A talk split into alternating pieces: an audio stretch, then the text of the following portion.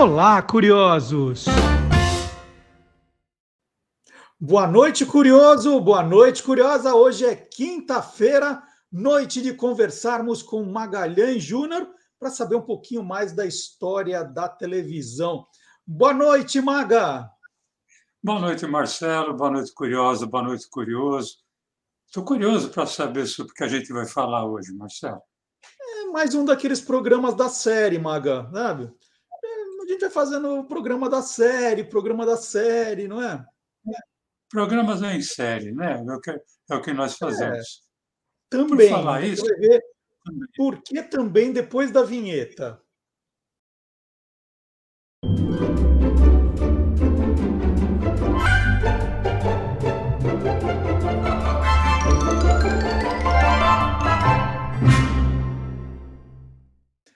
Então, é programas em série, porque toda quinta-feira nós estamos aqui e já há quase 90 semanas. Então, é programa em série.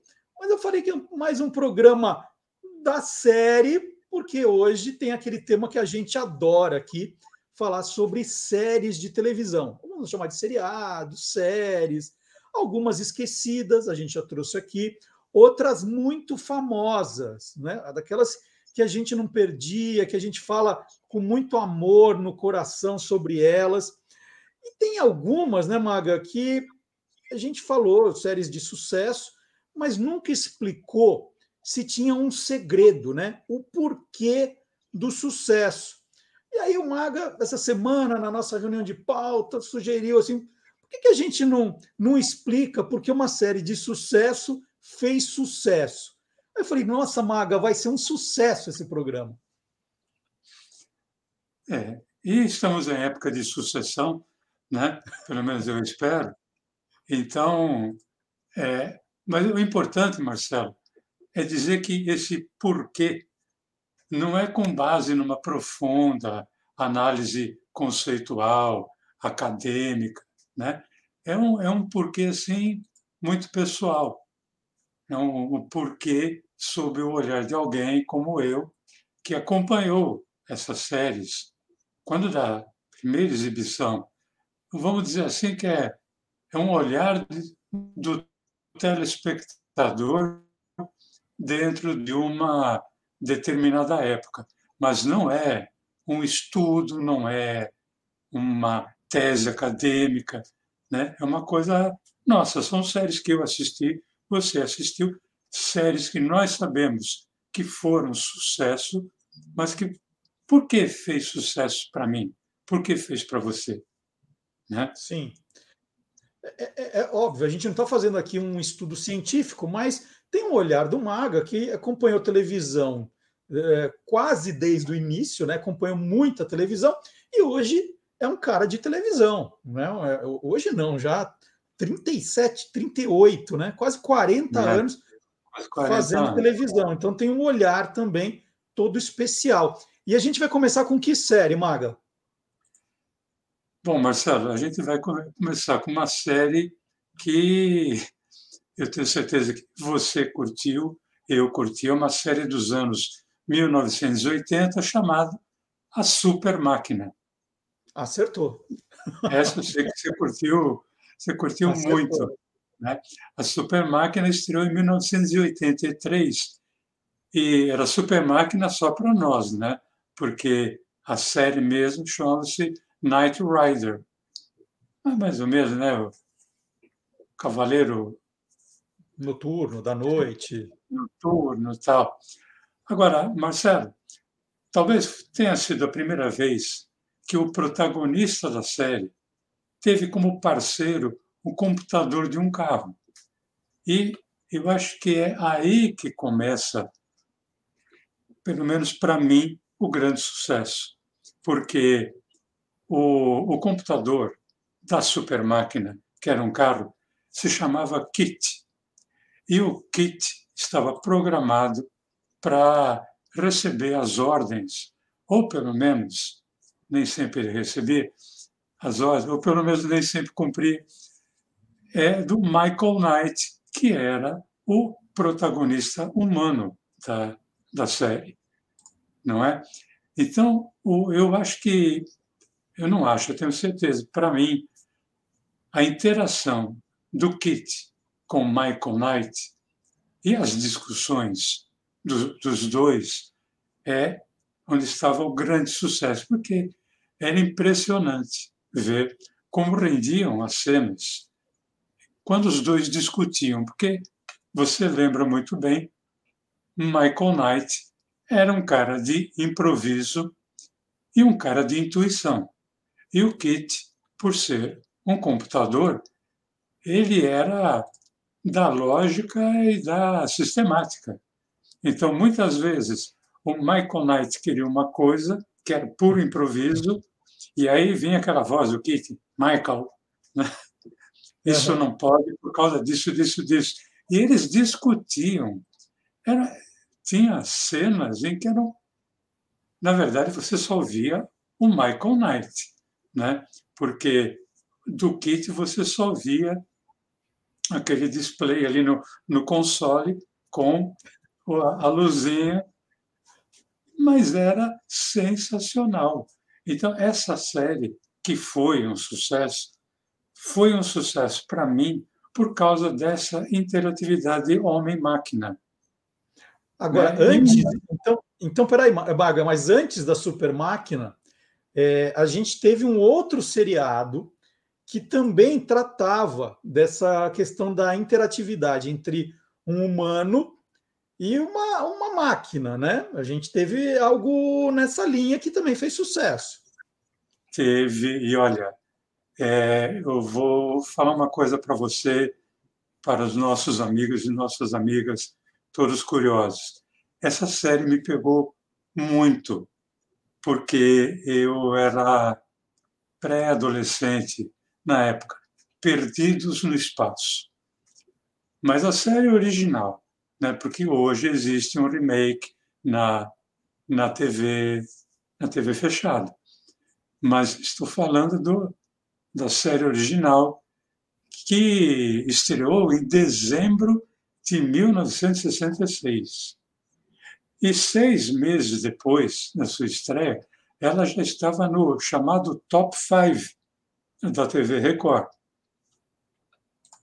E por que, que essa série pegou? Por que, que essa série fez tanto sucesso? Bom, lá em casa, é, domingo, seis da tarde, podia tocar o telefone, podia tocar a campainha, aconteceu o que fosse, ninguém se mexia da poltrona, nem eu, nem minha tia, nem minha mãe, porque nós estávamos vendo Perdidos no Espaço.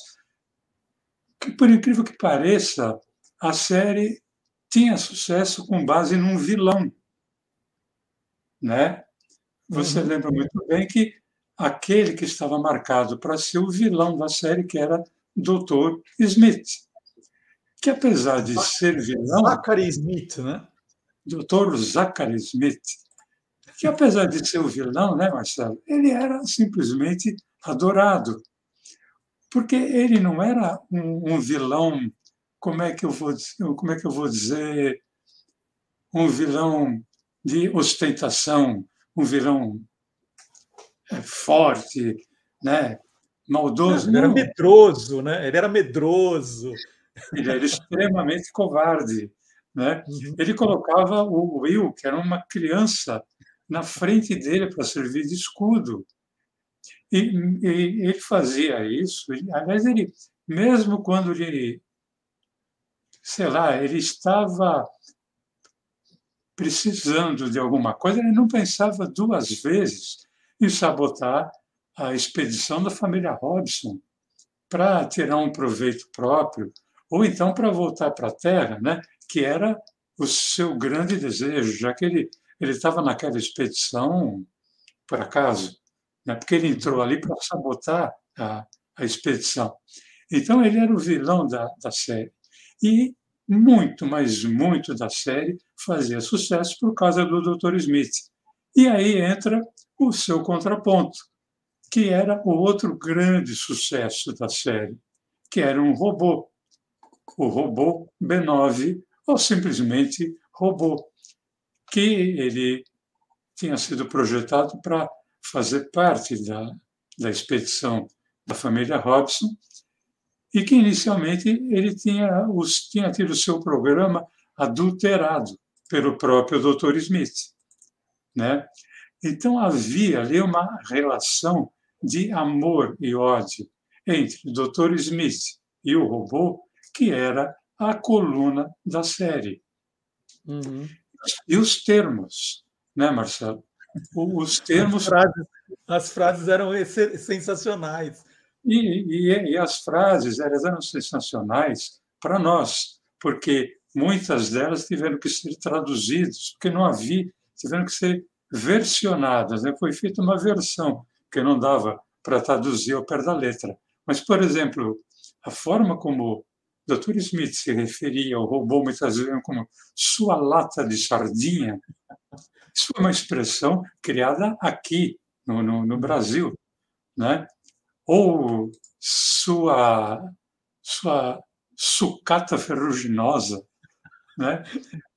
É. Era uma coisa maravilhosa. Então, muitas vezes, e eu me lembro muito bem, porque é, esse programa, como eu falei, a série, os episódios iam ao ar, ao ar no domingo, às seis horas da tarde. Na segunda-feira, era comentado, eu estava no ginásio, imagina, eu tinha 13 anos. O comentário era: você viu o Dr. Smith ontem? Você viu o que ele falou para o robô? Você Ninguém falava do Dr. Robson, ninguém falava do Major West, ninguém falava nada. O negócio era o que o Dr. Smith tinha aprontado. Então, é, por que essa série fez muito sucesso? Porque ela tinha um vilão que era extremamente engraçado e tinha um relacionamento com um robô que, que foi se tornando aos poucos praticamente humano. Ô Maga, a gente está falando é, aí no caso de uma dupla que funcionou muito bem, né? O Dr. Smith e o robô era uma dupla uhum. muito legal, mas era um humano e uma máquina. Vamos falar de uma dupla, né? Aí de dois humanos que também funcionaram muito bem, que deu liga.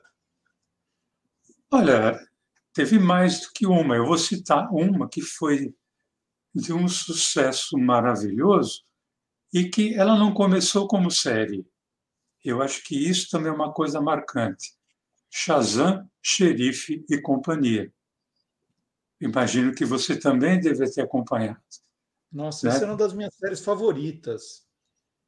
E o que que ela tinha de mágico? Primeiro que Shazam, Xerife e companhia era uma dupla Vamos tirar de lado companhia. Vamos falar por enquanto só do Shazam e Xerife. Uma dupla formada por Paulo José que era o Shazam, e pelo Flávio Miliati, que era o xerife. Já começava por ele, porque eram dois monstros né, em termos de interpretação. E essa dupla era já sucesso dentro de uma novela, uma novela de 1972, chamada O Primeiro Amor, escrita pelo Walter Negrão. Eu sei que, inclusive, você tem alguma coisa né? Você escreveu um, um episódio e mandou para o Walter Negrão uma vez. Não, esse, esse você está confundindo com o Mário Fofoca. Ah, Era, tá. Foi pro, foi pro Carlos Eduardo Novaes, do, quando a série virou Mário Fofoca. Porque aí, quando estreou o Shazam Xerife Companhia, eu devia ter, devia ter não, eu tinha, né, oito anos. Eu tinha, eu, eu, gostava de escrever umas histórias num caderno, em cadernos, né? É, então eu ficava assistindo esses seriados e Shazam Xerife eram que eu não perdia e depois ficava criando as minhas histórias com aqueles personagens. Alguns cadernos eu ainda tenho, né? Outros não mais, mas eu adorava. Shazam Xerife já começava pela música, né? A música eu já já pirava ali. E eu me divertia muito, muito, muito. E a, a camicleta, né? O, a ideia da camicleta era demais. Você ter tudo ali no teu carro. então aí você vê, né? Ela, é, é, essa dupla começou dentro de uma novela. Uhum. E o sucesso foi tão grande que praticamente assim que acabou a novela, o Walter Negrão começou a escrever a série, que se passou a chamar Shazam, Xerife e Companhia. Né? E eh, eles tinham, mantiveram a, a mesma característica que tinham na novela, que era uma espécie de uma oficina maluca, né? E o, o veículo que eles usavam, né? A camicleta, que era uma mistura de caminhão com bicicleta. E o, o, o sucesso foi tão grande que o spin-off foi maior do que o sucesso da novela. Uhum. Né? Uhum. E onde é que estava o, o sucesso da, da dupla? Eu, eu, gostava muito porque eu não, eu, eu não saberia explicar naquela época, mas eles eram anti-heróis. Né? Eles não tinham superpoderes. Isso que era legal. Então, é, não era aquele cara que falava Shazam, né? que, aliás, o nome Shazam está remetido ao Marvel, uhum. E se transformava no, no, no super-herói. Não, eles eram caras normais, caras fal extremamente falíveis, né? tinham falhas, mas a, a série tinha uma outra coisa que era meio uma, vamos dizer, uma pegada meio chapliniana, porque de repente você estava morrendo de rir, aí no instante seguinte você se via pego por uma emoção que era capaz. Várias vezes eu chorei assistindo momentos com Shazam e Xerife, porque eram cenas assim de muita emoção, né? Então, cara, era maravilhoso. Isso foi uma série assim, como eu te falei, né? Eu estava com 1972, eu estava de 18 para 19 anos, mas o meu lado infantil ainda permanecia, né? me pegava muito, eu gostava, curtia muito. Isso, isso a gente não perde, Maga. Eu lembro, eu lembro com os meus filhos de todas as idades, né? De repente eu estava gostando mais, já com 30, 40 anos, estava gostando mais do, dos programas infantis que eles, né? Eu, eu, eu, com o Antônio, que é o mais, mais novo, né? Eu já devia ter perto de 5 quase 50, mais de 40 e menos de 50. Mas ele assistia aquele Thomas e seus amigos, daqui a pouco ele não estava nem mais na sala e eu lá acompanhando.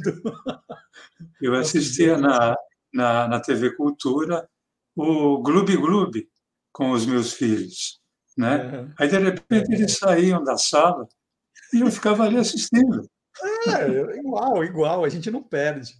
Agora, Maga, no, nos anos 1950, né, eu acho que principalmente nos anos 1960, a gente teve muito seriado de bang bang, né, de velho oeste de sucesso. Nossa. Vamos destacar um desses assim para para representar o segmento. Vamos, vamos. E é, é, um, é um seriado, Marcelo, que ele por, por que, que ele me. Bom, tem dois motivos pelo, pelo, pelos quais ele me pegou. Um é maluco, é coisa de maga, mas é, vamos ao primeiro. É, primeiro pelo nome, né? Bonanza. Para começar, uma trilha, o, o, o tema, tema não, é?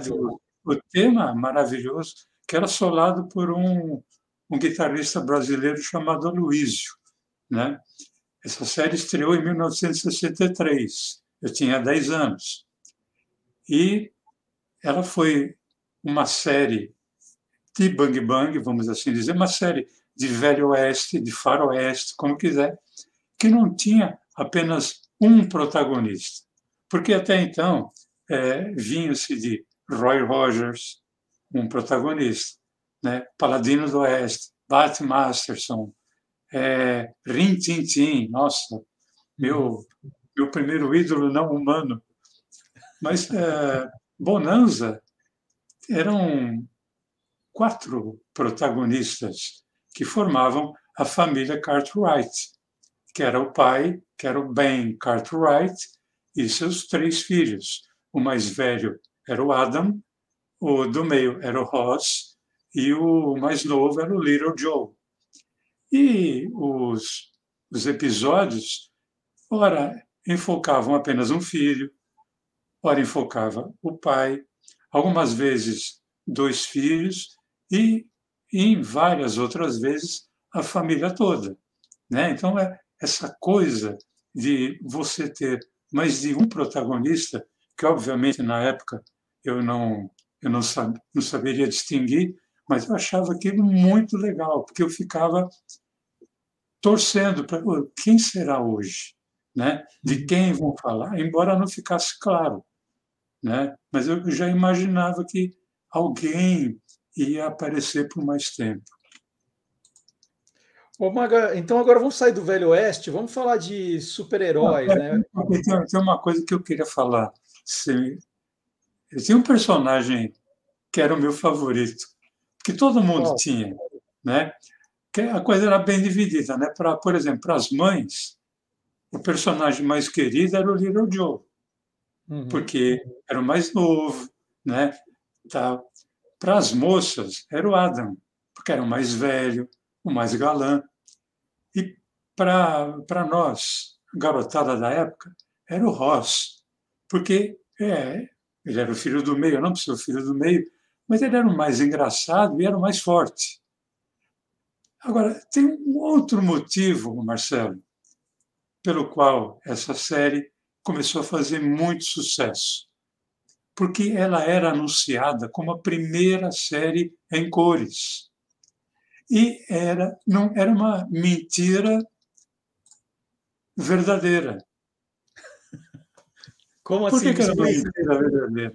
Porque ela é realmente, ela, no, nos Estados Unidos, ela foi a primeira série produzida em cores.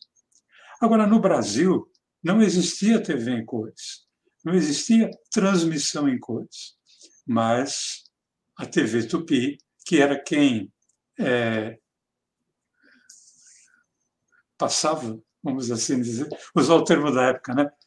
Passava, que era quem veiculava é, Bonanza, não avisava, dizia apenas: não perca no sábado a primeira série em cores. Cara, todo mundo ia assistir esperando ver as cores. E você uhum. via o preto, cinza e branco. E eu separei aí vários recortes de revista que eu tenho, dizendo exatamente isso. Bonanza em cores, série americana colorida. E era um, Marcelo, era um tal de telefonar para a TV Tupi, dizendo: olha, aqui em casa não tem cor. Cadê as cores? Aí uhum. o cara que atendia ali enrolava tal, mas era todo sábado a mesma coisa. A gente era muito inocente, né? E essa, é, vamos dizer assim, essa coisa da, das cores tinha um programa na TV Tupi, um programa no final de tarde que se chamava TV em cores, que era em preto e branco. Era um programa de meia hora, está aí a, a, a grade. Né? É. E eu não, não posso afirmar que Bonanza tenha sido o causador, mas ele foi, vamos dizer assim, ele tem uma grande parcela de culpa em ter aparecido as TVs em cores dos anos 1960, que era um efeito bonanza. O que, que era isso? Colocava-se um plástico de três cores. Putz, é, em cima era verde, no meio, em cima era azul, no meio era vermelho, embaixo era verde. Colocava-se esse plástico na frente da tela e você ficava ali vendo a TV em cores. Por que verde? Por que azul em cima? Porque é por causa do céu e o verde embaixo por causa da grama. De vez em quando coincidia. Agora, quando você pegava um programa de entrevista. É, futebol dava certo, né? O, jogo, futebol. Assim, o futebol, é, durante o dia, internacional e América dava certo. O resto. É. Não, não, Santos não e Corinthians não dava certo nunca. Né? Aí você tirava e vinha em preto e branco mesmo. Vinha em preto e branco. Mas é. era então, é, eu, eu acho que muito do, do sucesso também teve por essa busca de querer ver a cores. Né? E tem uhum. uma, uma imagem de uma uma página de revista que tem uma foto ali, já é de. A série já estava assim no, nos seus estertores, que é uma foto colorida. E, nossa, eu, eu recortei isso, eu tenho guardado, tenho guardado até hoje, né? porque eu estava vendo, naquele momento, naquela foto, Bonanza em cores. Estava aí, finalmente. Ô, Maga, então, saindo do, do Velho Oeste agora, vamos pegar essa, essa categoria heróis, super-heróis, né? Algum que também tenha um segredo do sucesso. Não precisa ser um superpoder, mas teve o poder de fazer sucesso. Quem, quem que você lembra, assim? Olha, eu, é uma série que, se eu falar o nome, 90% do, dos nossos amigos curiosos e curiosas capazes de não lembrarem, ou sequer imaginarem do que eu estou falando. O nome da série era Profissão Perigo, mas o protagonista chamava-se MacGyver. MacGyver. E, então, cara, quando você fala MacGyver, né, bom, já no dia da estreia, é, 1986, a edição do jornal O Globo dizia o seguinte: um simples clipe de escritório, o papel laminado de uma barra de chocolate ou um tablete de goma de mascar podem ser as armas de MacGyver, o agente secreto de profissão perigo. E, Marcelo, o sucesso estava aí, porque talvez, mesmo sabendo que talvez algumas ou várias daquelas teorias fossem furadas, a gente ficava preso, atento a, ao, ao, episódio, tentando imaginar o que, que o MacGyver iria criar para se safar né, de uma enrascada que ele, uhum. que ele estivesse metido. Né? E o, o nome do, do MacGyver ele ficou tão marcado que poucas pessoas se lembravam que o nome da série era Profissão Perigo. Mas ele, o, o cara era um mestre, né?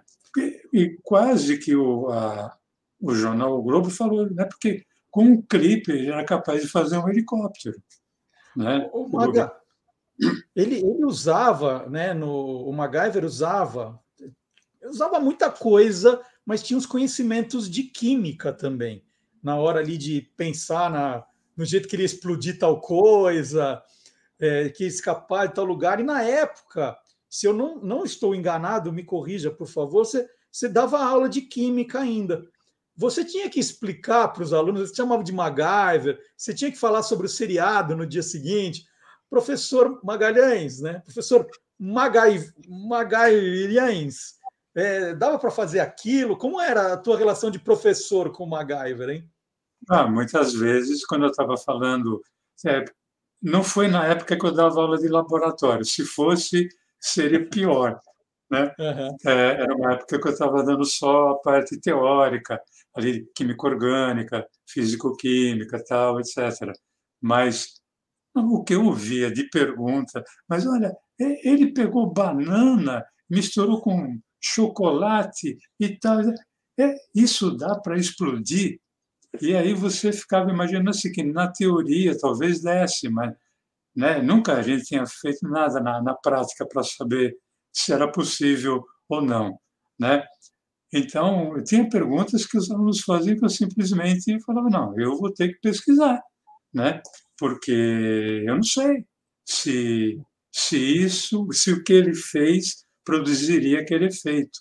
Porque, em geral, era para explodir a porta de um cofre, ou ele estava preso, era para ou criar uma explosão, ou inflar um balão para ele sair dali voando, né? Mas eu ouvi muita pergunta, mas não muita, né? Foi esta série e uma outra que um dia lá na frente nós nós, nós vamos falar. Ô, Maga, você falou, a gente falou aqui do Shazam Sheriff Companhia, que foi um spin-off, né? Então existia a novela, e da novela pegaram um, um determinado, dois determinados personagens e exploraram numa uhum. série. Isso é o spin-off. Agora, tem também uma outra expressão que se usa muito, que é o remake, né? Então, você tinha uma Sim. série de sucesso, Aí, depois de muitos anos, você pega a mesma série. Agora, por exemplo, fiquei sabendo que estou a Casa de Papel Coreia, né? Que pegaram a mesma série espanhola, que já foi feita há algum tempo, estão fazendo a mesma série com a versão coreana. Então, é um remake.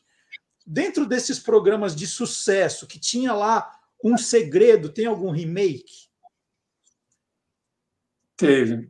Hoje tem mais, né, por causa da, da TV fechada. Mas teve uma série brasileira, né, também, que eu assisti, vamos dizer, a primeira versão, curti muito, e quando eu confesso que quando eu soube que ia ter um remake, eu fui um dos primeiros a torcer o nariz. Nós estamos uhum. falando de A Grande Família. Uhum. A Grande Família, a primeira versão foi nos anos 1970, né? 1972 a 1974. E o seu remake aconteceu nos anos 2000, começou em 2002 e foi até 2014. Agora, eu confesso que eu tive que dar o braço a torcer, porque o remake fez muito mais sucesso e eu achei muito melhor, infinitamente melhor. E tem alguns porquês, né, que para mim foram fundamentais.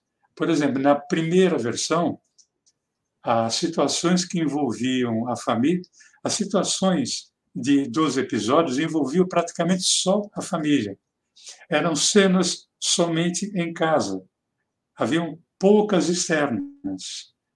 Eram pouquíssimos os personagens que não pertencessem à família que participavam dos episódios. Já na segunda versão, na versão dos anos 2000, além de ter mais temporadas, então teve mais tempo para cativar o público, mas as ações envolviam a família e também novos personagens que se tornaram recorrentes, como, por exemplo, o Beisola, o mecânico Paulão, uhum. o Almeidinha, que era o chefe do Lineu, uhum. a Marilda, né, que era a irmã, ou meia-irmã da, da Nenê. Agora, eu acho que tem dois outros pontos que são fundamentais, foram fundamentais para que uh, a Grande Família Remake tivesse muito mais sucesso do que a primeira versão. São dois personagens. O primeiro é o seu Floriano, o seu Flo, o avô da família. Na primeira versão, o seu Flo foi muito bem interpretado pelo Brandão Filho. Uhum. Só que ele era, a característica do seu flow era aquele velhinho ranzinza, aquele velhinho em que às vezes era tido como um estorvo para a família. Muitas vezes ele era tratado dessa forma. Ah, a dona Nenê, que era a Heloísa Mafalda, falava, ah, pai, pelo amor de Deus, que fala isso? É, era uma, uma forma, era, era o velhinho da época. Na segunda versão, o seu Floriano é interpretado pelo Rogério Cardoso. É, não dá para comparar talentos, porque os dois tinham talento de sobra, mas a pegada do seu Floriano na segunda versão levava a série é, a um outro patamar, porque ele era um velhinho espirituoso, safado, irônico, sarcástico, né? extremamente de bem com a vida. E, e a série sentiu muito quando na morte do Rogério Cardoso. Mas uhum. uh, foi fundamental essa característica do seu Floriano para que o, uh, o remake se solidificasse. E o outro personagem que estava, assim, vamos dizer, no mesmo patamar era o Agostinho Carrara, porque na primeira versão, o Agostinho Carrara era interpretado pelo ator Paulo Araújo. Mas ele não era um personagem assim de uma grande expressão. Ele era um, ele era o, o genro, né? casado uhum. ali com a filha do Cambebel, filha do Lineu e da Nenê. Aí sabia-se apenas que ele era um vagabundo, tal, né, meio pilantra, mas não era um personagem de protagonismo de cena. Uhum. Aí vem a segunda versão, vem o remake, e o Agostinho Carrara, interpretado pelo Pedro Cardoso. Então, a começar pelo figurino. Né? Porque o figurino do Agostinho Carrara na, Carrara, na segunda versão, era uma coisa assim sensacional. Era o brega do brega do brega e acabava se tornando chique, de certa forma. Né? Porque ninguém mais. O Agostinho, nos anos 2000, se vestia como os jovenzinhos ali do final dos anos 60, começo dos anos 70. Calça uhum. xadrez, camisa florida, tá? ninguém mais usava isso. Né? Uhum. E ele era um pilantra, ele era um aproveitador, ele era dissimulador, aprontador, mas ele também tinha um lado sonhador, ele era trabalhador. Né? Então, eram dois personagens fortíssimos, e com a, a perda do seu flow, que sabiamente não foi, não teve o, o ator substituído, o, o marco, é, um, vamos dizer, central da, da grande família passou a ser o Agostinho. Né? Uhum. Claro que o Tuco, o Linneu, a Bebel, né, a Nenê eram importantíssimos, mas ele, muitas vezes, foi a série. Sim. Então, eu, na, na, minha visão de telespectador, o, o remake de A Grande Família teve muito mais sucesso por causa desses porquês que eu acabei de citar.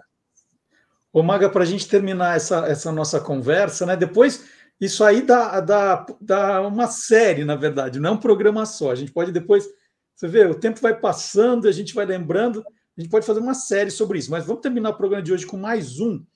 É... E assim, alguns, algumas séries, né? Você, você com o tempo, você vai ficando, vai ganhando simpatia, porque você, você se identifica com o personagem, né? É, de repente um vai crescendo, aí você vai entrando mais na história, e aí a coisa acontece. Eu queria que você falasse, para terminar, de uma série que assim, ó, já fez sucesso, papum. Foi assim, muito de cara, tem? Tem. e, e me pegou de surpresa, né? Porque aí eu já estava já ali algum tempo trabalhando em TV e achava que é, série que envolvesse família não não, ainda não tinha rolado o remake de A Grande Família. Né? Mas, para quem assistiu Família Trapo nos anos 70, que foi uma coisa espantosa de, de sucesso, eu achava que nada mais poderia fazer sucesso. E aí, de repente, vem Sai de Baixo, em 1996. Né?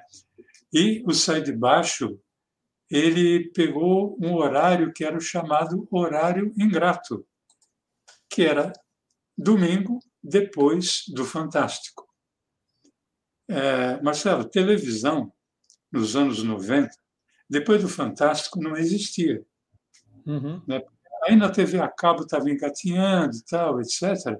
Mas o domingo, ele, ele começava com um ar de melancolia, às sete da noite, quando você ouvia a música tema dos Trapalhões.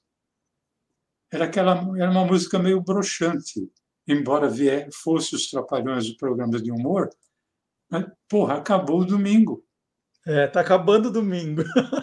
Tá acabando o domingo, porque não tem mais jogo. Naquele tempo, né, o jogo era até. Era, As quatro às seis.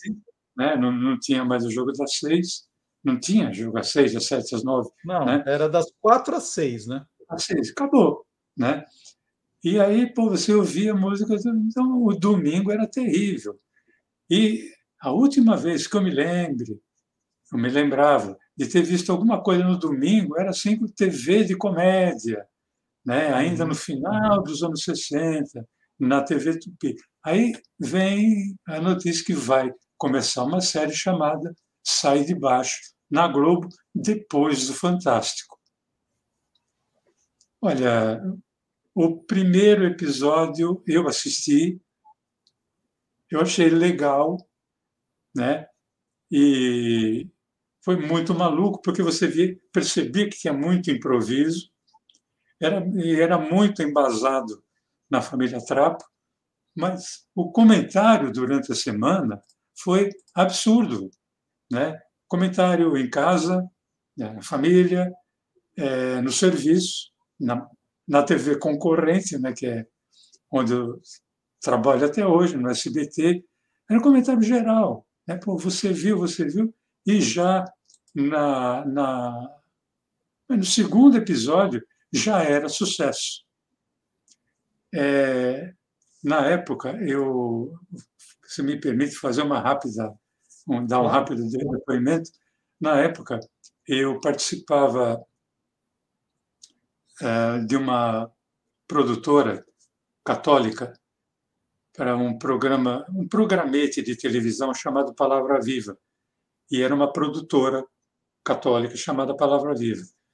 E numa dessas reuniões tinha uma.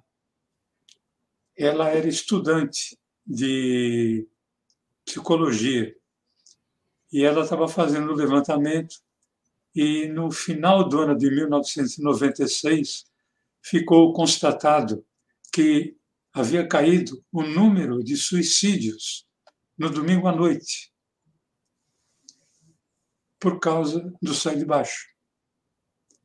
Quer dizer, que, que, que coisa. Eu não sabia disso. Para mim já era um sucesso sem eu saber disso. Né? Uhum. Era uma coisa, porque domingo à noite não tinha o que se ver. Né? No domingo uhum. à noite é, um, é uma noite meio melancólica. Não é como a quinta, né, que é a noite do cinema, a sexta, que é sextou, sábado tal. Não, domingo à noite, né, nem pizza você come. Né? de, de tão melancólico que é. Agora, uh, o Sai de Baixo, ele foi uma, uma conjunção de personagens, é, muitos deles que serviam de escada, mas eram importantíssimos. Por exemplo, você tinha na mesma série Vavá, interpretado pelo Luiz Gustavo, e a Cassandra, interpretada pela Araci Balabanian, que não eram protagonistas, mas eram escadas perfeitos, né? Escadas que a gente fala que é aquele que levanta a bola para o comediante, embora ambos, é, no caso do Luiz Gustavo, o Luiz Gustavo era um fantástico comediante e Araci Balabanian também tinha feito muita comédia. Mas levantavam a bola para quem? para o personagem do Ribamar, que era interpretado pelo Tom Cavalcante, que podia ali diversificar suas imitações. Aliás, no início, procurava-se justificar as imitações do Tom Cavalcante, dizendo que o Ribamar tinha, uma, tinha sofrido uma cirurgia e tinha uma placa metálica na cabeça, para dizer que tinha eh, tinha interferência, como se fosse uma antena. Tá? Aí, depois de um tempo, abandonaram essa ideia e ele imitava porque imitava, porque o Tom é um dos melhores imitadores que existe. Tinha a Edileuza, que era interpretada pela Cláudia Jimenez, uma empregada folgada, desbocada, né? que depois foi substituída por uma outra empregada, a Neide Aparecida, interpretada pela saudosa Márcia Cambrita, que era uma empregada, uma linha assim, vamos dizer, folgada, mas era sexy. Uhum. E aí, pelo casal, que era, era o alicerce da, da série, né? O Caco Antibes, interpretado pelo Miguel Falabella, e a Magda, interpretada pela Marisa Hort. O casal mais politicamente incorreto que, ele, né, que a gente pode, pode assistir, porque ele, Caco Antibes, num total preconceito né, contra pobre, principalmente. Né? Haviam monólogos do Caco Antibes, né, dissertando uh, a respeito e ironizando pobre, a pobreza, uma coisa que né, hoje você... Contra cajuzinho, doces cajuzinho em festa, que eu adoro, e ele fala aquela coisa de pobre, olha só. Não, lamber a, a, a tampa do iogurte, né? É. Coisa que eu faço até hoje, mas até hoje, quando eu faço isso, eu falo, pô, se o Cacontivo estivesse me vendo, né? É. E, a, e a Magda, a, aquela personagem da boa e burra, né? Que ela era extremamente sexy e não compreendia praticamente nada. E daí o, o bordão Cala a Boca Magda, né? Que uhum. se tornou um bordão no final dos anos 90 era um bordão que não se usava só para mulher, usava-se para homem também, né? Sim, Quando aquela boca Magda você para qualquer pessoa. Cala a boca Magda, né? É. Então é, foi uma, uma série assim que é, eu como telespectador vi o primeiro capítulo e me pegou no primeiro capítulo já no primeiro episódio, né? É, terminou inclusive foi, era um brinde da família, no primeiro episódio, dizendo que era uma família falida, tal, etc. Mas falou, não, mas quando a gente se junta, sai de baixo. Né? Uhum. E aí estava bem claro o porquê do, do, do título. Né? Então, uma série que tem vários porquês, inclusive outros personagens que se tornaram recorrentes. Não vou ficar citando todos aqui, mas é, se tem uma série que, sei lá, marcou desde o começo, sai de baixo, é, é essa série. Sensacional, Mago. Olha, cada lembrança. A gente conseguiu lembrar hoje de sete séries, mas isso eu já falei, a gente tem que voltar ao tema, porque isso dá uma série, né? Falar das séries da outra série, mas hoje foi foi um tremendo programa. Adorei, Maga. Muito, muito eu bom. Também. Vamos, Vamos, vamos fazer um mais para frente, um outro desse? Vamos, vamos fazer um outro e dando uma explicação, inclusive, aos nossos amigos curiosos, nossas amigas curiosas. Ah, mas você, vocês não mostraram nenhum trechinho, tal, etc. É que tem essa questão de direito autoral, né?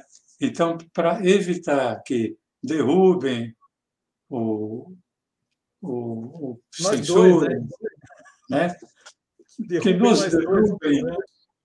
É. Então, a gente prefere fazer o seguinte: vamos falar, vamos dissertar, vamos bater um papo, vamos usar um termo muito usado na moca antiga, que é querar, né? que é querar, que é bater papo, a respeito disso. Né?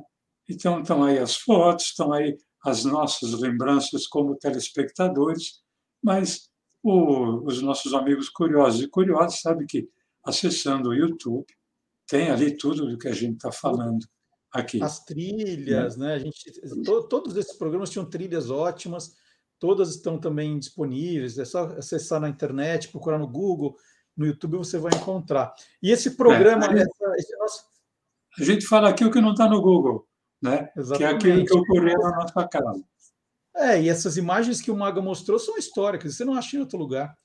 É, Maga, vamos combinar então de fazer outro. E, e, a série que a gente viu, quem teve, é um sucesso, porque a gente está toda quinta-feira aqui às oito da, da noite, a gente está todo sábado com um trecho desse programa no Olá Curiosos, e a gente está toda semana aqui pedindo para você deixar um like, é isso também, ó, deixando um like, deixando um comentário, compartilhando o programa, trazendo mais curiosos aqui para acompanhar essas histórias com a gente. E semana que vem, como toda boa série, tem mais, certo, Maga? Estaremos aqui nessa mesma Maga Hora, nesse mesmo Marcelo Canal. É isso, gente. Até então, quinta que vem, sábado tem Olá Curiosos, hein? Tchau, Maga. Tchau, gente. Tchau, Marcelo. Tchau, pessoal.